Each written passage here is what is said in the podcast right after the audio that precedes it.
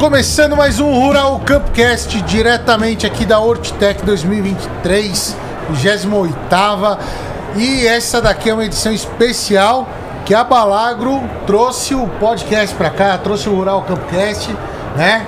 Então, muito obrigado aí pro pessoal da Balagro. Tamo junto, a, alçando voos aí, levando informação pro agricultor. E dessa vez a gente vai falar aqui com dois grandes nomes do agro que estão muito relacionados com o que a gente sempre fala aqui no Rural Campcast, que é uh, são os biológicos, né? Então a gente está aqui com o Arnelo Nedel e o Alexandre Purquim. Tamo junto. As histórias deles no, no agro uh, se juntam ali, se confundem com o mercado biológico aqui também, né? Conta aí pra gente como começou esse ideia de mexer com biológico. Que acredito eu que na época que vocês mexeram lá era meio maluquice. Então, vou começar, né, Alexandre? Vou, vou fazer um resumo rápido de umas duas horas e meia agora para contar essa história. Pior que isso é verdade. Vai demorar mesmo.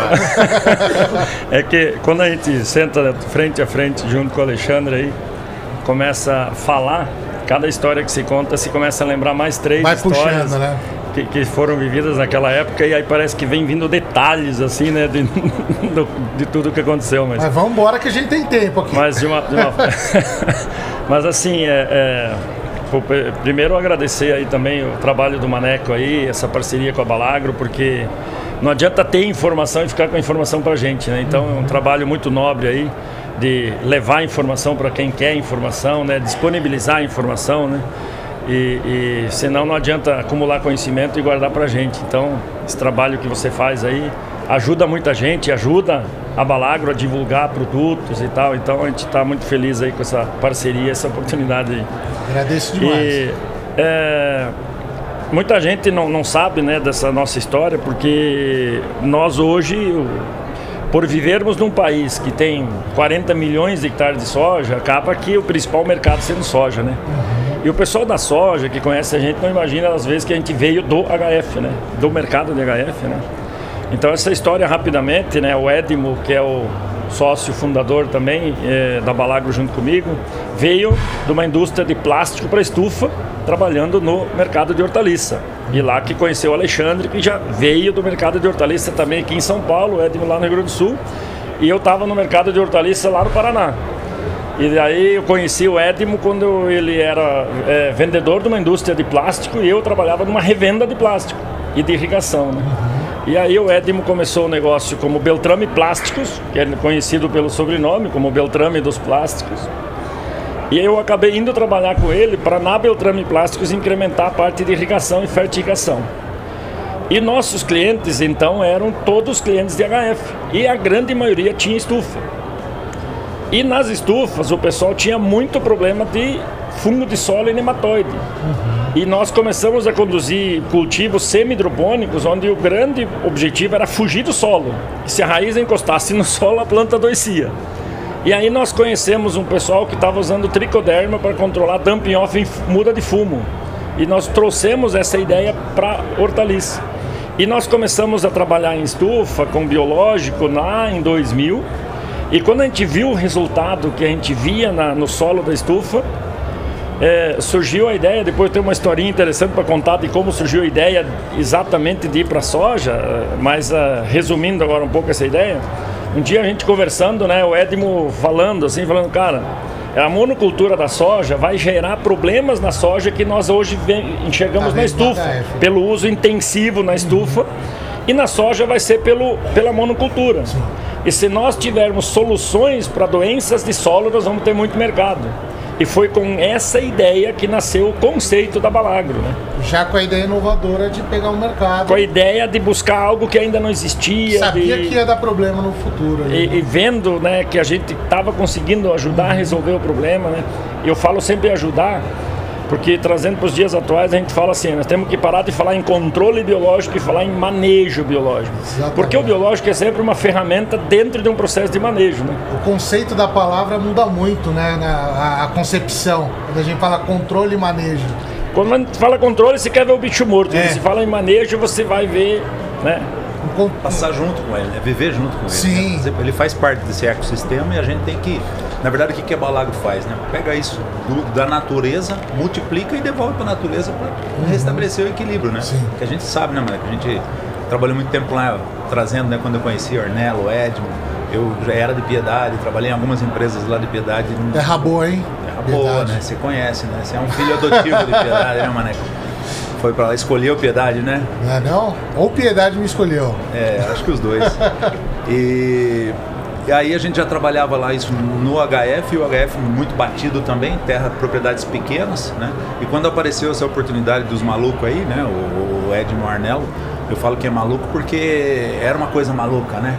Uma coisa que a gente não conhecia até então, a gente não sabia o que era, né? E quando me apareceu o primeiro pacote de tricoderma, né? Alguma coisa trick.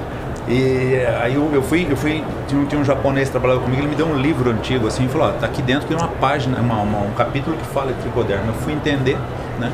E aí fui trabalhar no tombamento de beterraba, com essa história aí do tombamento lá. Falei, não, vou pegar isso aqui para beterraba, né? E o que é mais interessante hoje, cara, já, já adiantando o passo da conversa, é que naquela época quando a gente falava, né, os caras de algumas das grandes empresas, das multinacionais mesmo, do químico, né, cara, eles chamavam a gente de louco, né? Pô, esse negócio nunca vai dar certo. E hoje olhando na Hortitec aqui, todas as empresas têm um biológico. Estão né? falando Todas as empresas estão lá querendo ter um biológico. Mas, mas todo fazendo, pioneiro é, é, taxado é maluco, de louco. Né? É, se a gente pega, por exemplo, o Herbert Bartz, né, lá na década de 70, o que trouxe para o Brasil o, o plantio direto, ele era conhecido como o alemão louco de Rolândia, né? É ele ficou conhecido com isso daí. Você falando isso, está me lembrando agora. É, uns dois anos atrás eu fui num, num, num dia de treinamento no, na Corpo RH em, em aqui em Campinas, no, no Parque Dom Pedro, falando sobre inovação e o palestrante abriu a palestra falando de inovação, falando o seguinte: se o teu objetivo é inovar, quando você achar que você teve uma ideia inovadora, chame 10 amigos e conte para eles a sua ideia. Se na primeira explicação todos entenderem, pode abandonar. Não é inovação. Não está inovando nada. Se a metade deles achar que você ficou louco, tem duas chances. Você pode estar inovando mas talvez se tenha ficado louco mesmo. As duas uma. Mas, mas a inovação sempre é algo disruptivo. Então, é, é, sempre é uma ideia que a maioria ainda não pensou, senão não seria inovação. Né? Uhum. É meio que lógico isso. É verdade. É, então, é, é, essa questão de, de inovação, ela está no DNA da balada, então, né? Que ela é, é uma empresa inovadora com os produtos também, porque desenvolve, né? No, a gente estava falando até com o Felipe aqui que tem muito a que só replica. Tem bastante empresa no mercado replicando o produto, mas não trazendo inovações, produtos novos, né? Isso é interessante, desde o DNA lá no comecinho. É, a gente a gente respeita muito o trabalho de todo mundo, né? Tem espaço para todo mundo e tal e acho que na filosofia da Balagro, quando nós falamos assim de qualquer visão da Balagro, nós nunca tivemos a visão assim de tamanho, sabe? Uhum. Se você olhar o marketing da Balagro ao longo de 20 anos, você nunca vai ver uma frase é, alusiva a tamanho, tipo, ah, nós somos a maior. E, e nunca tivemos essa pretensão de ser maior do que alguém. Mas um desejo profundo nosso é ser referência de inovação, né? Então a gente busca isso, é, é, buscando realmente soluções, né?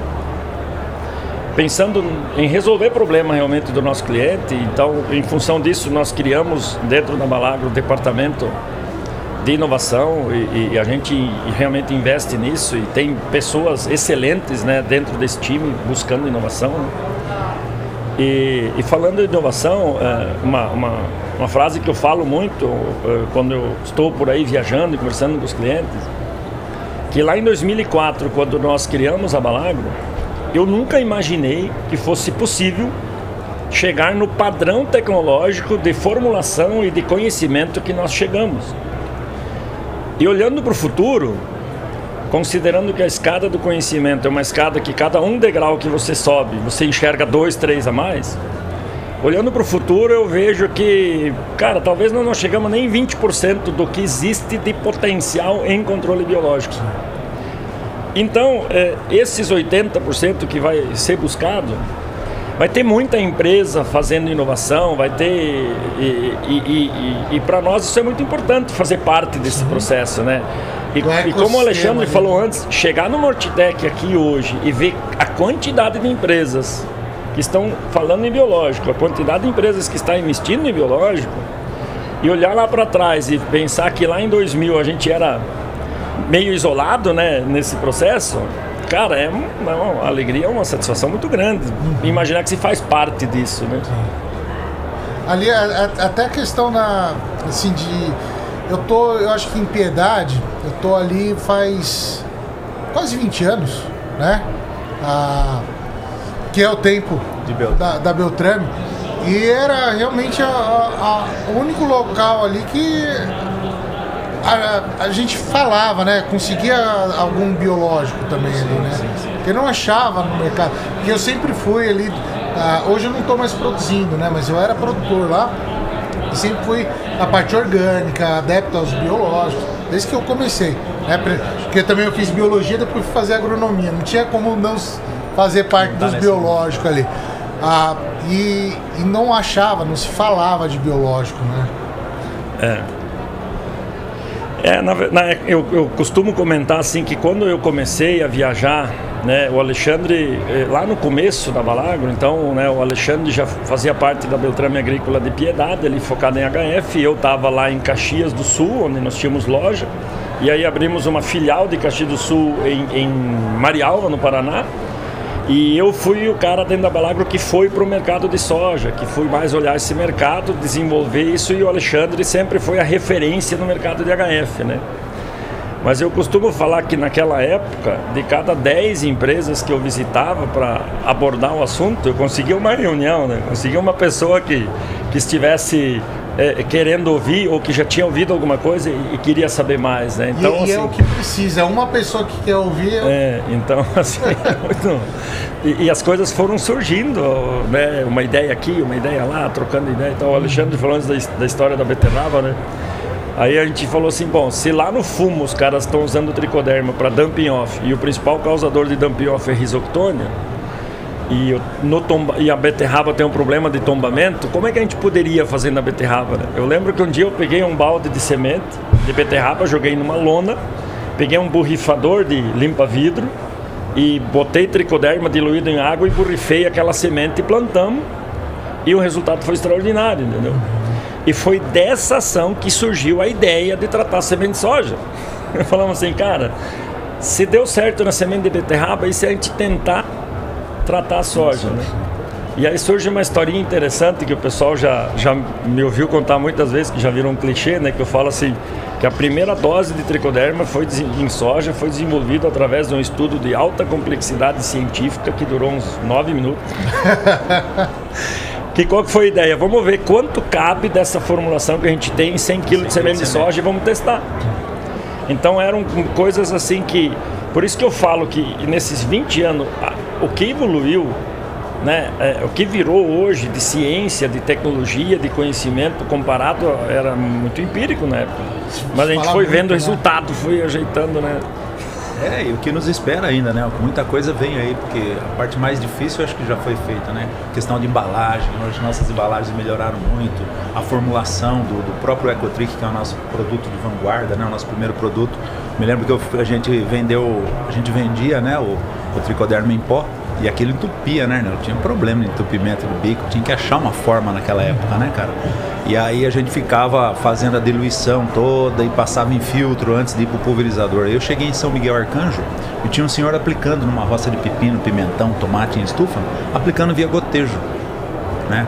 E eu não sabia que aquilo dava pra aplicar em gotejo. O cara tava aplicando gotejo. Aí eu fui fazendo amizade com, com o senhor ali, conversando. Falei, como é que você está fazendo para aplicar no gotejo isso aí, né? Ele falou, não, desenvolvi também aqui um, um sistema, né? Aí ele me levou embaixo de uma mangueira, uma, uma árvore de manga, um pé de manga, e estava pendurado numa cordinha, num tambor de 200 litros d'água, uma fralda de criança, todo aquele pó lá dentro. Ele colocava, de vez em quando ele puxava, apertava, aquela borra saía. Ia saindo só o caldo daquilo lá e ele fazendo gotejo. E sucesso. Ele falou, e essa borrazinha que sobra eu coloco nos vasos da mulher, ela tá feliz da vida ali, ó. Os vasos tudo bonitos, tudo bonitinho, né, cara? E a gente foi aprendendo com o tempo, né? A nossa universidade no, no, no, no, no foi biológico foi a campo. Foi, foi tomando porrada mesmo, apanhando, entendendo e fazendo. Por quê? Porque o nosso cliente, ele entendeu a necessidade e as particularidades que tinha de biologia é o que ele queria. Então é o mercado que é isso, né? E hoje muito mais, né, cara? Só, só, só mantendo aí a linha de conversa, Maneco eu sempre buscava assim na Balagra uma forma, entender uma forma da gente não a, a, só atender o público produtor do agro, mas como é que eu faço para chegar na dona de casa o nosso produto, né, cara? E hoje ele chega, né? Hoje ele chega na beterraba, na mandioquinha, na cebola, na salsinha, que todos eles hoje dentro de Piedade, a maioria usa os nossos produtos Sim. hoje.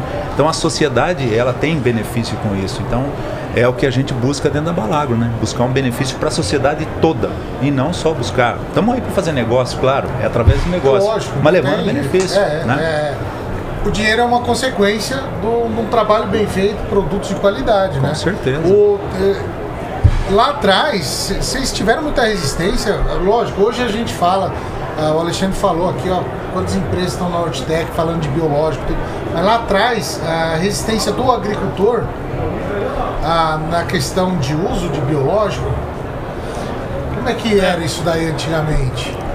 É, só um comentário antes eu ia fazer, quando o Alexandre falou da formulação, para o pessoal entender um pouco mais de uma forma mais visual, uhum. né? É, o tricoderma fermentado em arroz.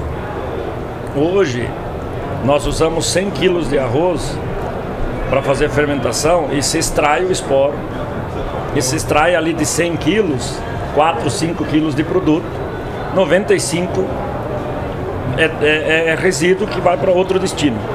Naquela época, se crescia no arroz e se moía aquele arroz. Então, na verdade, o que a gente vendia era uma farinha de arroz que tinha um pouco de tricoderma. Por isso que tinha tanto problema, era uma formulação. Tupia tudo, né? Ou seja, é. se, se, tinha, se tentava aplicar farinha uhum. de arroz. É, e, e, isso que evoluiu muito. Então. Agora, a resistência. É, é porque realmente era algo novo, algo disruptivo. Então a gente ia num cliente e fazia todo um trabalho de explicar o conceito, a ideia, né? E, e, sempre aquele negócio assim. Eu falo que vender uma camisa, que o cara vai lá na loja e prova e vê, ou se olha no espelho, você vende algo que a pessoa enxerga. Quando você, quando você oferece um produto para melhorar a sanidade do solo gradativamente, a pessoa tem que comprar algo que no futuro ela vai enxergar. Não está vendo ali, né? E vai demorar um certo tempo para enxergar, porque é um processo lento. E nós vínhamos de uma cultura muito forte do uso de produtos químicos pesados, de choque, onde a ideia é a gente fala assim: o desejo era o cara passar com o pulverizador, na volta da fileira ele já vê que onde ele aplicou o bicho já está morto. Sim. E aí você vem com uma ideia de, de trabalhar no solo, reequilibrar o solo para ir melhorando isso. E aí você conseguia convencer o cara daquele conceito. Você investiu ali 10 horas de trabalho, você fez 6, 7 visitas falando. Aí quando finalmente você convencia, chegava alguém e falava pro cara, não, maneco, não é possível. Até você, maneco. Caiu uma, uma risada que o cara dava já. O cara, de certa forma, se sentia até envergonhado de estar acreditando em algo meio que sem fundamento. É, é que para algumas pessoas era isso. Então, o, isso... Papo, o papo de vendedor. Né? Isso, então isso era uma resistência que existia, né? E, e como o objetivo aqui é ficar contando histórias, lá do começo, de como surgiu essa história, né? Depois o Alexandre vai ter as dele aí também. Mas eu tenho uma que eu conto bastante pro pessoal, né? Que depois que já virou uma realidade, que o pessoal começou a ver e tal, um dia numa viagem eu estava tomando um chopp com um cliente lá das antigas e ele falou assim para mim, Arnelo, naquela época quando você apareceu a primeira vez com esse troço aqui, cara, eu nunca acreditei nesse negócio. Mas você falava com tanta paixão, com tanto entusiasmo, cara. Cara, dava, dava pena de você, cara. Eu, primeira compra que eu fiz de você, eu comprei Foi de, de dó. Eu pensei que tem que comprar um pouco desse cara, mas eu mentia para você. Eu falava para você que eu estava fazendo um trabalho com meus clientes, mas eu não tinha coragem de vender aquilo. Eu usava na minha lavoura mesmo e falava mal é que não deve fazer. Vou dar uma mão para esse cara. E depois eu comecei a ver, no segundo ano, eu comecei a ver que as áreas que eu estava tratando realmente eu tinha menos problema de, eh, de dumping soja. Naquela época, quando nós começamos, lá no Paraná se falava em morredeira da soja. Áreas antigas de plantio direto, algumas variedades altamente produtivas tinham muito problema de tombamento no início da soja. E o cara falou, eu comecei a ver que as áreas que eu estava tratando era melhor. Aí eu comecei realmente Aplicar. a oferecer para os meus clientes. Mas a sua pergunta era se existia resistência. Cara, existia muita resistência. Só existia resistência. Eu contei umas histórias agora, né? o Alexandre deve ter umas boas também. É, eu lembro até uma vez uma história que você falou que tinha, ia visitar o cara e jogava meio escondidinho. Não, não tinha negócio desse aí? É, a, a, Balagro, quando a gente começou a fazer, o Arnelo explicou, a gente tinha o, o grão de arroz com tricoderma e aquilo era moído e sobrava bastante coisa ali e a gente usava ele, né, cara? E eu, a gente andava com isso mesmo, fazendo demonstração, né? Porque aquilo era, no caso, o tricoderma, o principal produto nosso, era, era, era visível a ação dele, mas o cara tinha que confiar, né? Eu costumo dizer que o vendedor, ele tem que acreditar para ver, o produtor tem que ver para acreditar. Né? E a gente teve esse tempo, né? A gente conseguiu conquistar esse tempo, fazer isso acontecer. É, tinha, um, tinha um cliente nosso lá em Piedade, plantava repolho, cara. E eu convenci ele a usar, né? E por nossa sorte, ele fez assim, então eu vou fazer nessa área aqui, sempre. Na qual área que eles colocam, Arnão? Na melhor que eles têm? Pior da pior. Pega pior da pior. Que eles vão ver se o negócio funcionar ali naquele fundo ali. Ah, beleza. E era caído mesmo, piedade, uma topografia maravilhosa, né, planície. Só né? tem morro. Só tem morro, pô. Aí ele colocou no fundão assim, cara. Deu um chuvão de verão, rasgou a canteira do cara, estourou. Né? E conforme começou a estourar, pegou uma parte que não tinha aplicado e uma parte que tinha aplicado, né? Os nossos produtos que a gente tinha, né? E aquilo foi rasgando, rapaz. que chegou na área nossa ali que rasgou, aquilo tinha raiz desse tamanho, assim, repolho novo, mas soltou raiz. E na parte de cima umas raizinhas mirradas. Aí o cara se coçou, né? E aí começou, e tudo isso foi. Tenho foto disso até hoje, né? Foi dando, dando condição pra gente ir, adiantando, né? Quando a gente começou o controle de nematóide, né? Controle de nematóide, o Arnelo falou, fazer o manejo, né? Não o controle biológico. Por quê? Porque não é isso. A gente não quer passar o produto e olhar para trás e o bicho caiu morto. Não, a gente não quer matar ninguém, pô. A gente quer equilibrar, a gente quer reequilibrar, Sim. a gente quer conviver, fazer que a natureza exprima tudo que ela tem, que é ela que vai fazer a produção, a produtividade, né, Maneco? A gente sabe disso, uhum. né? A gente vai contribuir com a natureza. E teve um cara, Arnelo, em São Roque, uma estufa de pepino. E ele falou que ele reclamava muito da. Ele descobriu que tinha nematóide, né? Que você aprendeu esses dias com a professora, né? Quem que não tem nematóide? Aquele que não fez análise. eu fui para Manaus, numa época, a gente foi tentar fazer trabalho lá, e entrei numa área que o cara tinha acabado de, de, de estocar ela e montado uma estufa, né? E o cara tava bravo porque ele descobriu que tinha nematóide. Mas como é que pode nematóide? Falei, mas aqui é a casa do nematóide, cara. Aqui que tem quantos milhões de anos tem esse negócio aqui agora que você veio abrir? Você que entrou na casa do nematóide. Mas voltando no cara do pepino em São Roque, ele aplicou, né, fez o tratamento que a gente deu a opinião para ele fazer, ele aceitou, fez e depois ele ligou pedindo para fazer uma visita que o produto não tinha funcionado. Eu fui lá, cheguei lá na estufa do cara, não tinha nenhum pé de pepino, tava tudo, já tinha colhido tudo, matava. Falei, mas você me chamou aqui para quê? Falei, não, você vê que tem uns pés velhos aqui, eu quero que você veja. Ele tirou um pé de pepino do chão assim, um resto de pé morto já, só a raiz. E ali tinha umas, umas bolotinhas do nematóide expressando que teve nematóide ali. Eu falei, ah, e aí? Aí, ó, tá aqui, ó, nematóide tá aí. Eu falei, ah, mas o que, que você quer? Que o produto entre e o nematóide vai embora? Isso não existe, pô. E o pepino, você colheu? É, colhi. Então, pô, você não quer pepino? Você vai fazer pepino com nematóide na terra. O que a gente está fazendo é o equilíbrio. Então, essa entender a ideia de fazer o manejo, né? Não tem como, cara. É colocar a ecologia na prática, né? Isso, Exato. Isso é, de, dentro desse, desse, que o Alexandre falou, né? É, o nemate, que é o, foi o primeiro nematicida biológico registrado no Brasil. no Brasil. Também a gente tem esse esse orgulho, essa honra de poder falar isso, né? Que a Balagro registrou o primeiro nematicida biológico no Ministério da Agricultura, né?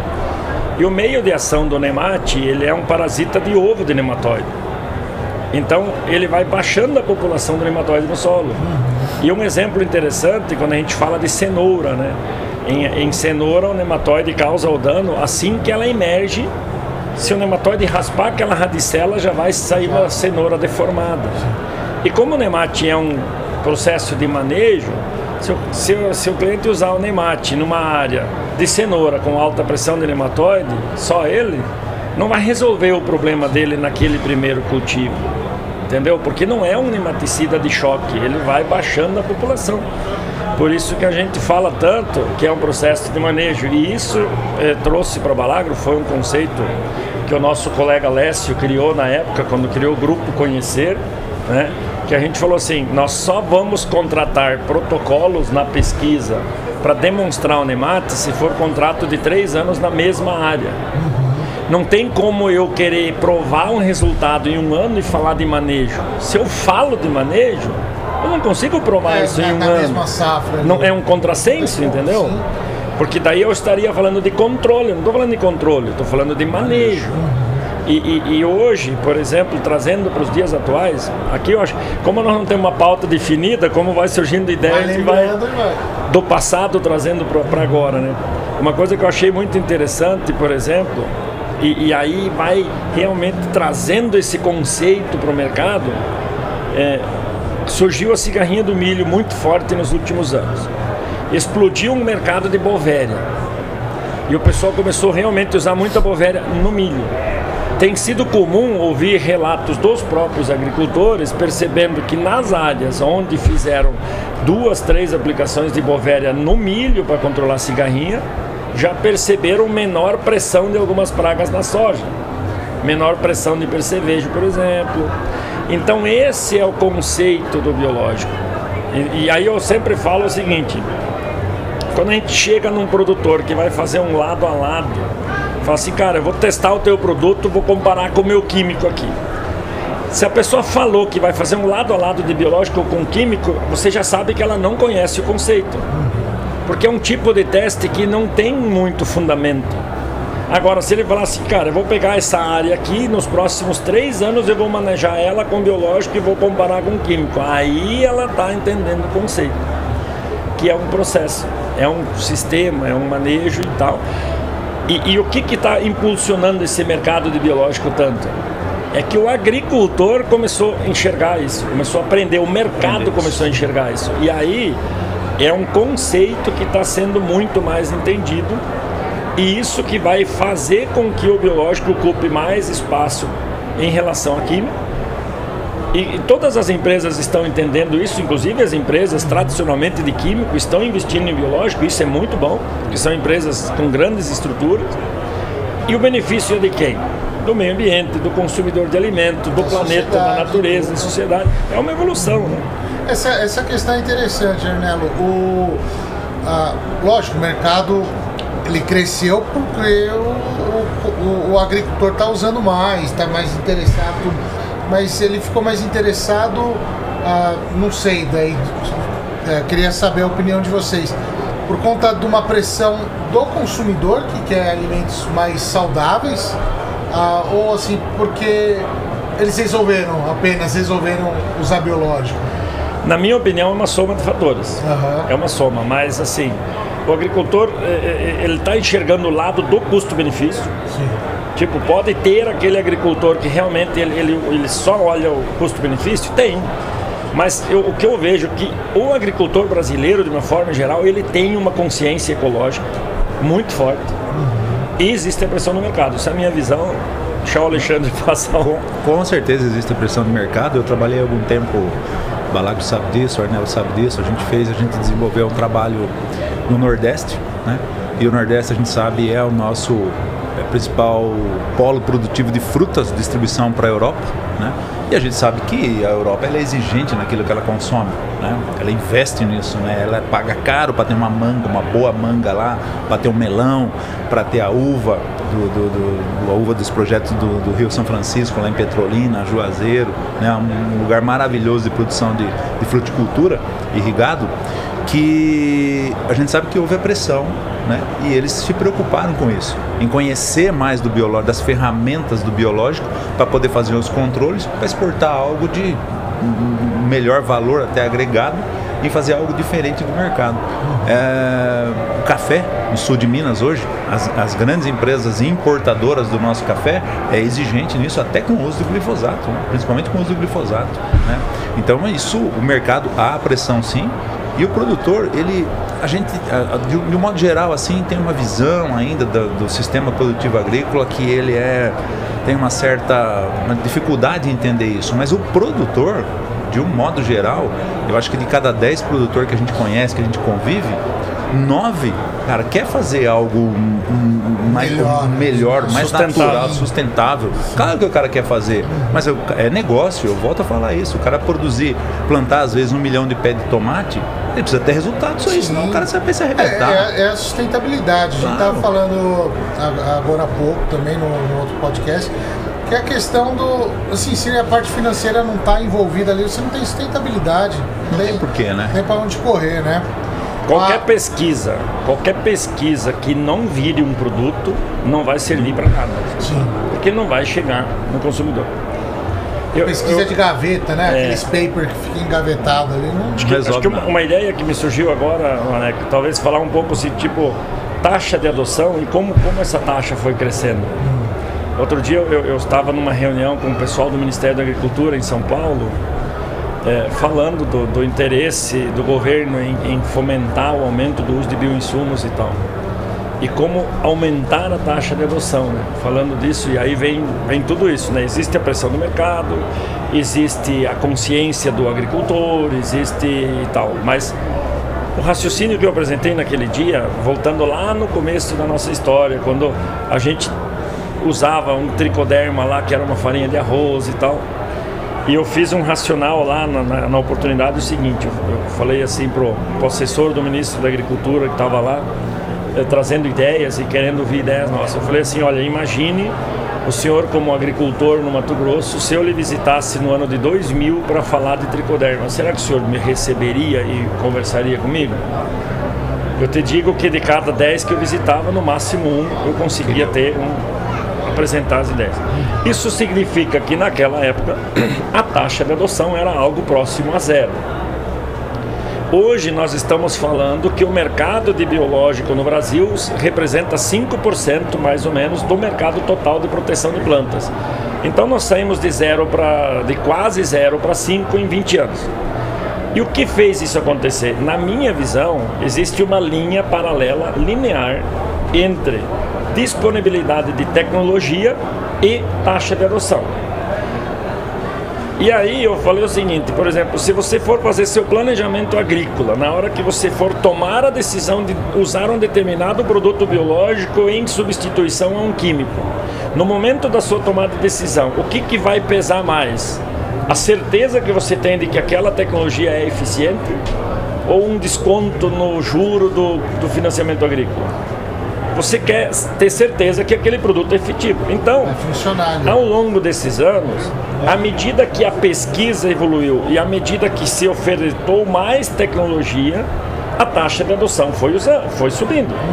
Então, independente da pressão do mercado consumidor, da consciência, de tudo, a taxa de adoção ela sobe à medida que aumenta a disponibilidade de tecnologia que se saiba que realmente você vai ter eficiência, porque o agricultor, independente de consciência, independente de pressão de mercado, ele tem que pagar as contas dele. Sim. Porque se ele usar um produto que não funciona, que não entrega, o negócio dele, entendeu? É uma coisa meio que lógica. Então, como que a gente pode aumentar a taxa de adoção? Uhum. Oferecendo mais tecnologia. O que que o país pode fazer para aumentar isso? É é valorizar o investimento tecnológico. Né? E hoje no mercado biológico a gente vê muito a biopirataria e ela não é boa nem para o agricultor, não é boa para o agronegócio, ela não é boa para ninguém. Ela é uma visão de curto prazo. Se você olhar o longo prazo, hoje nós temos em torno de 130 empresas biológicas cadastradas no Ministério da Agricultura. Então, quanto mais eh, eh, o governo fomentar para que a gente tenha menos pesquisa de gaveta e mais pesquisa no campo, tem espaço para muita gente, para muita empresa, desde que se tenha tecnologia. E quanto mais tecnologia, maior vai ser a taxa de adoção. E aí eu acredito realmente no que algumas empresas de pesquisa falam, que o mercado de biológico vai ser 30% do mercado de proteção de planta em 2030, 2035 e tal. Isso vai acontecer à medida que nós tenhamos mais tecnologia. E isso é um caminho que. Sem volta. É, que está andando. É, o, o, no final do ano passado, né, a gente eu, aqui no Rural Campcast a gente costuma fazer uma retrospectiva do que aconteceu no, durante o ano. E o Barraca participou, né? O Sérgio Barraca participou. Ah, e ele trouxe um dado assim que eu, eu realmente não, não sabia. Que o, o que era projetado de mercado de orgânico para 2030 já foi feito agora, né? Aquela quantidade que se pensava, ah, a gente vai consumir tantos de biológico até 2030. Já está acontecendo, né? Então o mercado é muito grande. E é legal, né? Saber disso, poder parabenizar o Brasil, né? Por, por aceitar a tecnologia, é, parabenizar aí a Balagos colocou aí né, uma história de sucesso. Essa história de sucesso ela só se dá porque a Balago ela foi para o campo, ela fez o dever de casa no campo e trouxe isso para dentro do laboratório e o laboratório foi atrás da, da ciência contratar trabalho de gente renomada, como você conheceu os professores que já Sim. estiveram aqui. É através desse conhecimento desses caras que a gente vai montando o nosso portfólio de produto, né? Lembrando que quem não passou ainda no stand da Balagro desse ano, dá tempo ainda, né? A gente vai estar tá aí até o final da feira com três lançamentos, né? Então a gente espera o pessoal aí passar a, a contribuir com a gente, a ouvir o que a gente tem para dizer que esse ano são três lançamentos, com, com certeza o ano que vem teremos, teremos mais, né, Arnão? E porque não para, a ciência não para, a, a agricultura não para, o agro não para e a natureza não para muito menos, né? Ela está aí, está nos dando essas oportunidades. É, o, o, Brasil dá show, né? Dá show, dá show, fantástico. fantástico. E, e, os três lançamentos que, que a Balago está lançando, a gente tem aqui, ó, pessoal, no, no Rural Campcast, você pode acompanhar, a gente já fez, né? Então tem o, o Bacilox, o Celtic e o, e Ravel, né? Cada dia aqui de manhãzinha a gente já abria para falar desses produtos aí que estão fantásticos e com certeza vai ser mais um case de sucesso da Balagro. É, eu quero, eu quero aproveitar o, o, gancho de vocês dois é, e falar desse orgulho de ser brasileiro, é, porque a gente vive uma época é, que a gente vem de um, uma mídia massacrando o agronegócio, Sim. tratando o agricultor brasileiro como criminoso o tempo todo, né? Como, e, e, e nós que vivemos no agro sabemos que o agro brasileiro é o agro mais preservacionista do planeta, né? E se hoje o Brasil é líder mundial em uso de biológico, é graças ao agricultor brasileiro que é inovador, né? E aí eu tenho um dado interessante, a idade média do tomador de decisão no agro brasileiro é 10 anos mais jovem do que o tomador de decisão do mercado americano, por exemplo. E se você comparar com o mercado europeu, eu não sei o número, mas a diferença é, é maior ainda. Então o agricultor brasileiro, ele é inovador, tá? Isso eh, não é a Balagro que fez isso acontecer, não, não é as, as, empresas de biológico que fizeram isso acontecer. Quem fez o, o Brasil ser líder, exemplo no mundo, é o agricultor brasileiro. Né? E quero aproveitar aqui e registrar aqui nosso agradecimento a todos os clientes da Balagro que, que acreditam nas nossas ideias, que aceitam nossa tecnologia, que é isso que é o Brasil, né? Então assim, nós é, e a gente cresce sempre com aquele negócio de inferioridade, né? Eu desde adolescente eu já isso me incomodava, né? A tipo síndrome assim, de virar A síndrome né? e, e, cara, nós somos referência para o mundo em, em, coisas fantásticas. Agora se pensar assim, cara, o Brasil é exemplo para o mundo em uso de biológico, cara. Né? É, é, porque o agricultor brasileiro tem essa mentalidade e, e, e o trabalho da Balagro, da, das outras empresas de biológico, né, são fundamentais para isso. E, e isso, isso é uma história de sucesso. Eu, eu acho assim que é, a, a, gente não está aqui para contar é, a nossa história como história de sucesso. Eu quero estender isso a, a todos os nossos colegas, por exemplo. Eu, eu, falo assim que no mercado tão amplo não tem concorrente, tem colega, né? Que, que a história de sucesso é a história do controle biológico no Brasil. Né? E a gente faz parte disso. Isso, isso é uma história de sucesso. Né? E quem construiu essa história de sucesso? A pesquisa, o agricultor, as empresas e, e tem muita coisa por ser feita aí para frente. Né? Com certeza. Ó, pra, antes da gente encerrar aqui, a gente, pra, a gente tem uma dinâmica aqui ah. que é, é um biscoitinho da sorte. Então, queria que vocês abrissem aí, ver qual que é a mensagem do biscoitinho da sorte tem trouxe aí para vocês, né?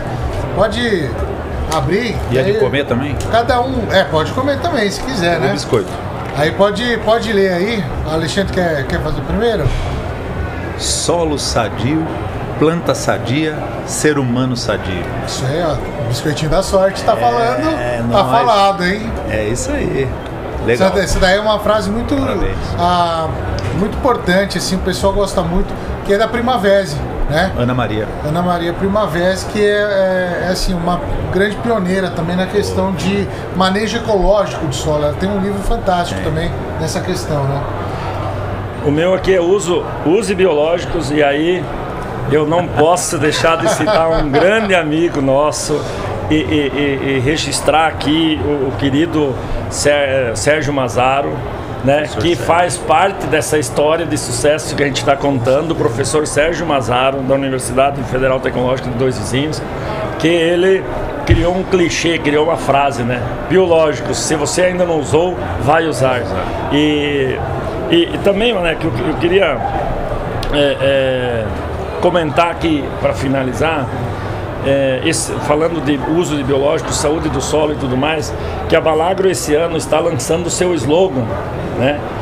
É, porque nós já tivemos slogans de campanha, tipo, onde tem Balagro tem mais resultado, é um slogan de campanha. É, Conte com a nossa força, é um slogan de campanha. Soluções integradas Balagro. E recentemente a gente pensou em criar um slogan que acompanhasse o nome da empresa por muito tempo. E numa reunião de gestores eu falei assim, galera, eu quero a ajuda de vocês para criar um slogan de poucas palavras para acompanhar a gente. Eu quero que cada um sugira três ideias, a gente vai fazer uma votação e tal, mas pensem assim, é um slogan para toda a vida. Que, que resume tudo. E aí, um dos nós do time de gestores, o Ricardo D'Artori, na hora assim, falou: Arnelo, esse é o slogan. Eu Falei, qual? Balagro para toda a vida. E Tá nós feito. criamos o slogan Balagro para toda a vida. O que significa esse slogan? Que a Balagro é para todo tipo de vida, para a vida do solo, para a vida do meio ambiente, para a vida das plantas, para a vida das pessoas que consomem alimento, para a vida das pessoas que trabalham na Balagro e que seja por toda a vida. Então essa é ideia do slogan que, que, que está hoje nas nossas campanhas, né? Que é a palavra vida, né? que é sustentabilidade, que, que essa é a ideia do slogan. Então a gente tá, ficou muito feliz aí que surgiu essa, essa ideia, esse conceito. E para nós, assim, biológicos é para toda a vida. Maravilha. Ah, eu sei que vo- vocês dois têm muita história para contar, uma história bacana, né? Então eu acho que a gente podia tentar organizar depois um, um Rural Campcast de uma forma um pouco diferente, fazendo um churrasquinho com os violeiros. Eu posso Opa, assar carne? Pode assar carne, tá? ótimo. Mas tem que sentar para contar as histórias também. Não, não, beleza, mas eu, eu, eu fico com o vamos fazer. microfone assando carne e contando história. Lógico, pode ser, vamos. Vamos combinar? Combinado. Aí Fechado. tem- conta, vamos contar todas as histórias aí. Vamos fazer um, um livro de histórias. Maravilha. Então, pessoal, ah, muito obrigado pela presença de todo mundo. Muito obrigado, Arnel, por- pelo tempinho. A gente sabe que você corre bastante por aqui. Por sentar aqui e conversar com a gente. O Alexandre também. Alexandre, a gente vai estar junto. A gente se vê bastante lá em Piedade também. Muito obrigado por ceder um tempo aí para contar a história aqui da, de como montou ah, essa empresa aí que é referência nos biológicos hoje em dia. E é balago para toda a vida. É isso aí. Para toda a vida. Vamos dar um tchau ali então naquela câmera aberta. Valeu, pessoal. pessoal, obrigado. É.